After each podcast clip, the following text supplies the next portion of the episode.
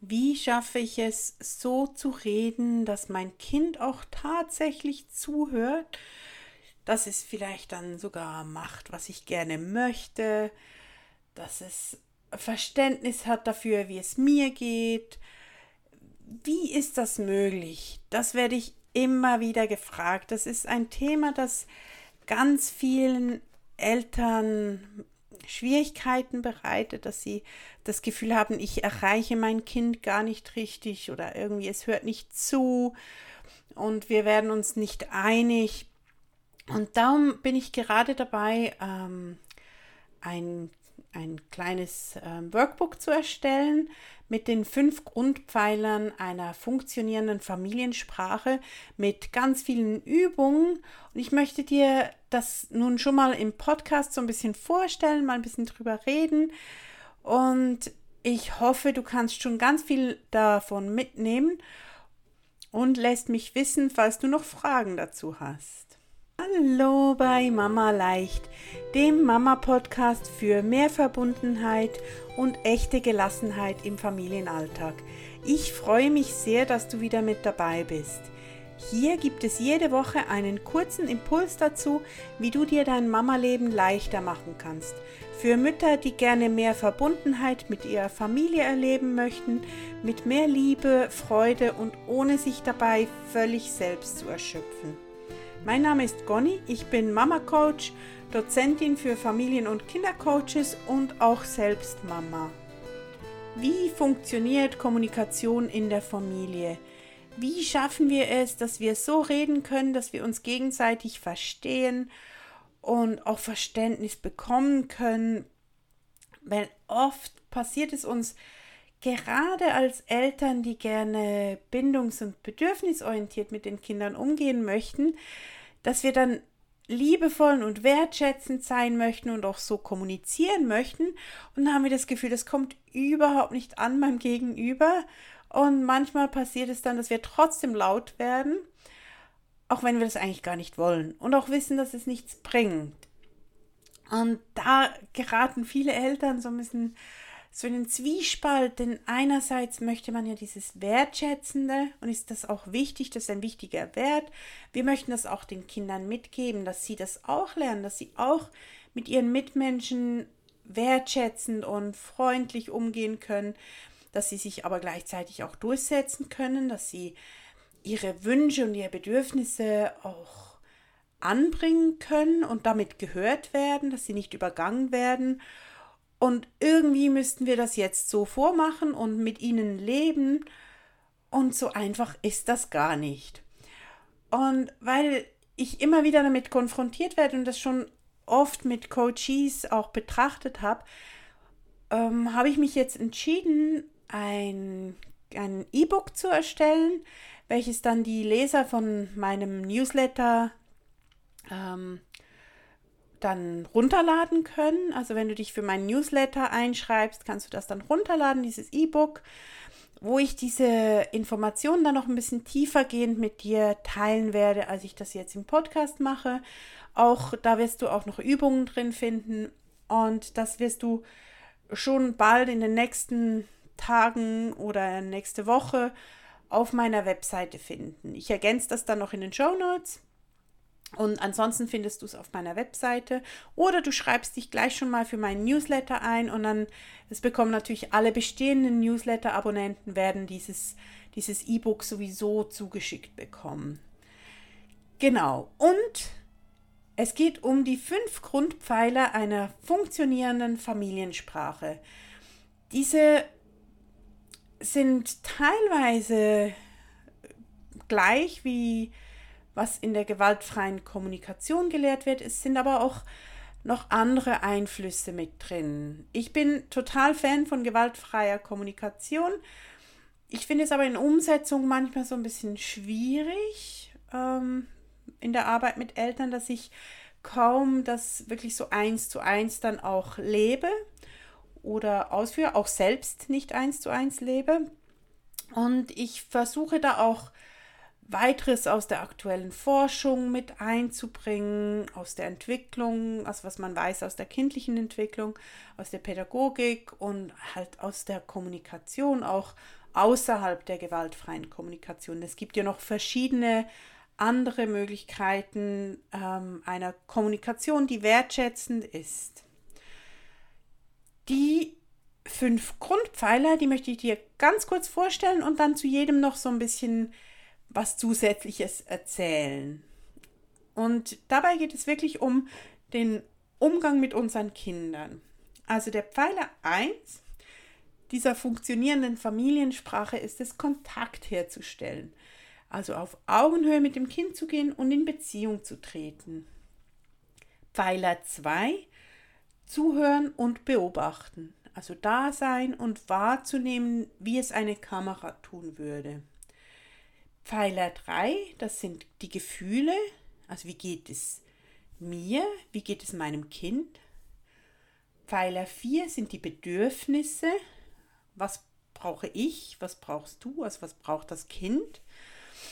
Und Pfeiler 5 ist Klarheit. Was kann man jetzt als nächstes tun? Also was kann ich tun, was kann mein Kind tun? Sich da Klarheit zu verschaffen. Pfeiler 1, das ist was, was wo, wo es schon oft abbricht, wo die Kommunikation in ganz vielen Fällen nicht funktioniert. Und zwar ist das in Beziehung zu treten, Kontakt herzustellen. Denn besteht kein Kontakt, sind wir nicht in Verbindung, dann wird Kommunikation extrem schwierig.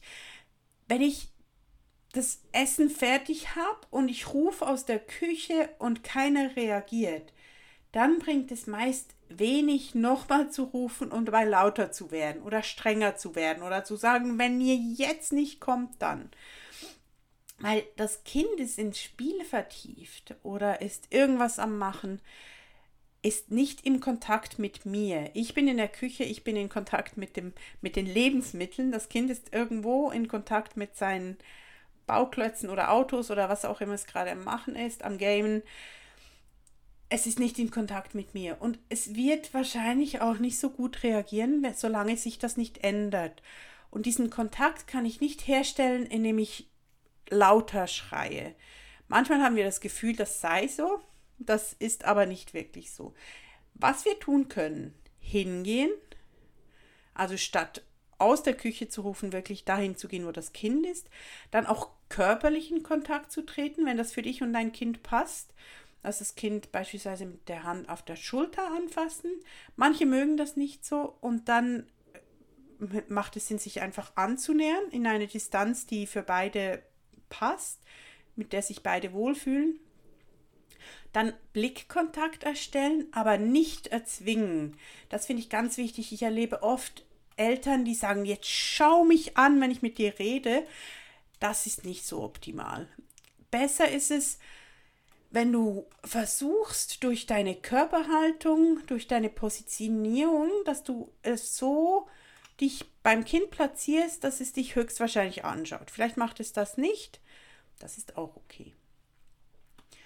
Und dann auf die aktuelle Tätigkeit vom Kind eingehen. Also irgendwas zu sagen, was damit zu tun hat, was dein Kind gerade tut. Spielt es gerade mit dem Auto, kannst du sagen, oh, hat es hier einen Stau? Und dann kann das Kind erzählen, was es gerade tut. Nein, das ist kein Stau, die wollen alle an den gleichen Ort fahren und die fahren aber alle, das ist kein Stau.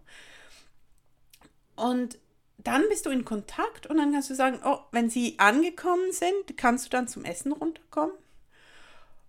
Und das Kind antwortet dann vielleicht mit ah ja, klar. Oder vielleicht auch mit, nee, ich will noch weiter spielen.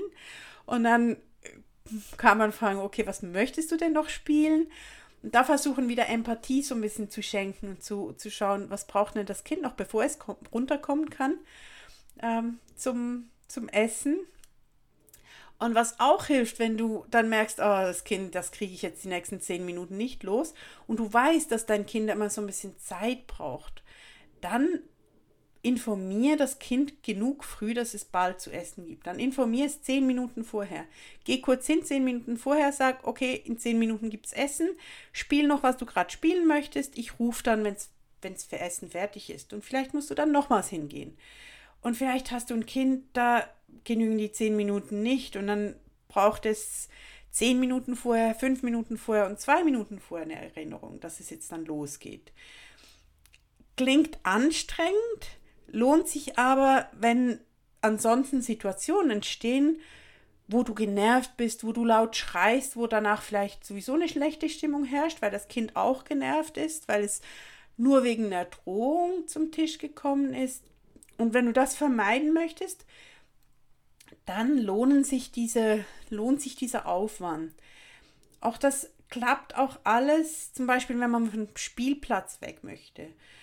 Und dann ist, macht es auch Sinn, schon vorher zu informieren, genug früh zu informieren, vielleicht ein paar Mal zu sagen und dann auch auf die Tätigkeit vom Kind eingehen und zu schauen, ähm, ja, wann, wann können wir denn gehen? Was, was braucht das Kind noch, bevor wir gehen können? Da sind wir aber eigentlich schon bei den nächsten Schritten. Also hier ist äh, genug früh informieren, ist ein Teil von in Verbindung treten, weil du trittst ja dann schon zehn Minuten vorher das erste Mal in Verbindung mit deinem Kind. Warum ist das so wichtig? Wenn du keine Beziehung, keinen Kontakt hergestellt hast, wird das Kind schlicht nicht so gut zuhören können. Das ist nicht unbedingt, weil dein Kind nicht zuhören möchte oder weil es nicht interessiert, was du sagst, sondern einfach geht nicht. Und das ist bei ganz vielen Dingen so, was wir manchmal so ein bisschen vergessen. Das Gehirn von unseren Kindern, das ist noch nicht völlig ausgebildet. Und da gibt es ganz viele Situationen, da kann das Kind gar nicht so fun funktionieren oder so reagieren, wie wir uns das wünschen würden und wie wir das vielleicht auch von einem Erwachsenen erwarten würden. Das Kind kann das schlicht nicht.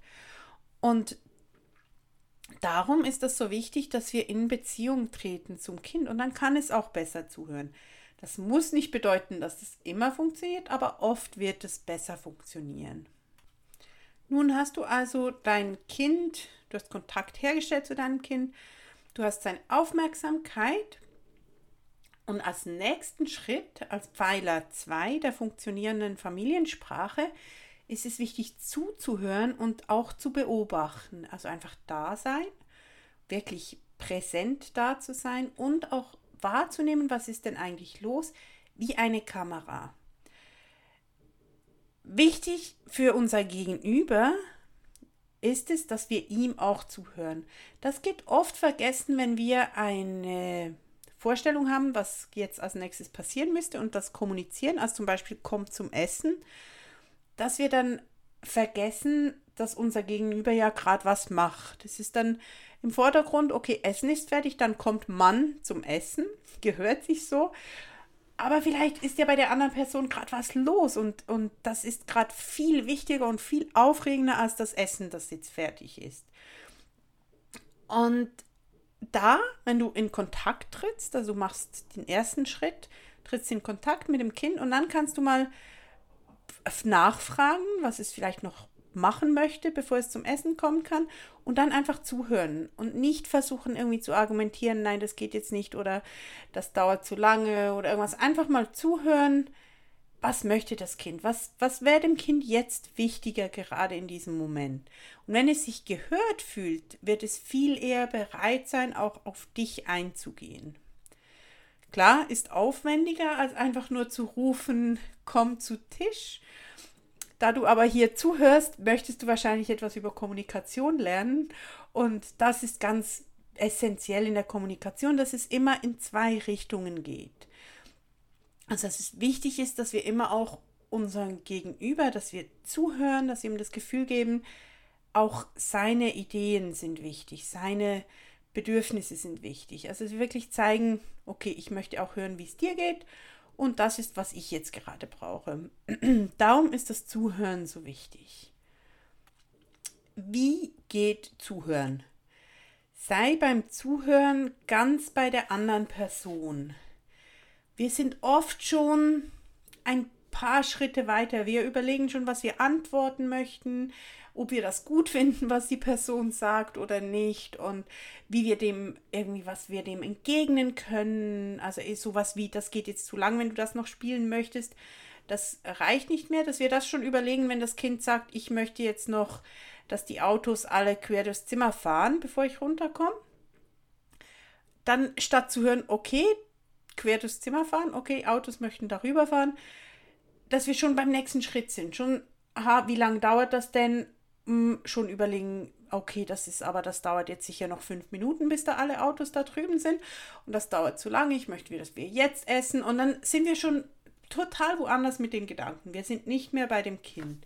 Also versuche aufzunehmen, was gesagt wird. Du hast danach Zeit, um zu reagieren. Ist nicht so, dass du nichts sagen darfst, sondern erstmal zuhören. Und wenn die Person fertig ist, wenn das Kind gesagt hat, was es tun möchte, was wahrscheinlich nicht ewig dauert, dann erst darauf zu reagieren.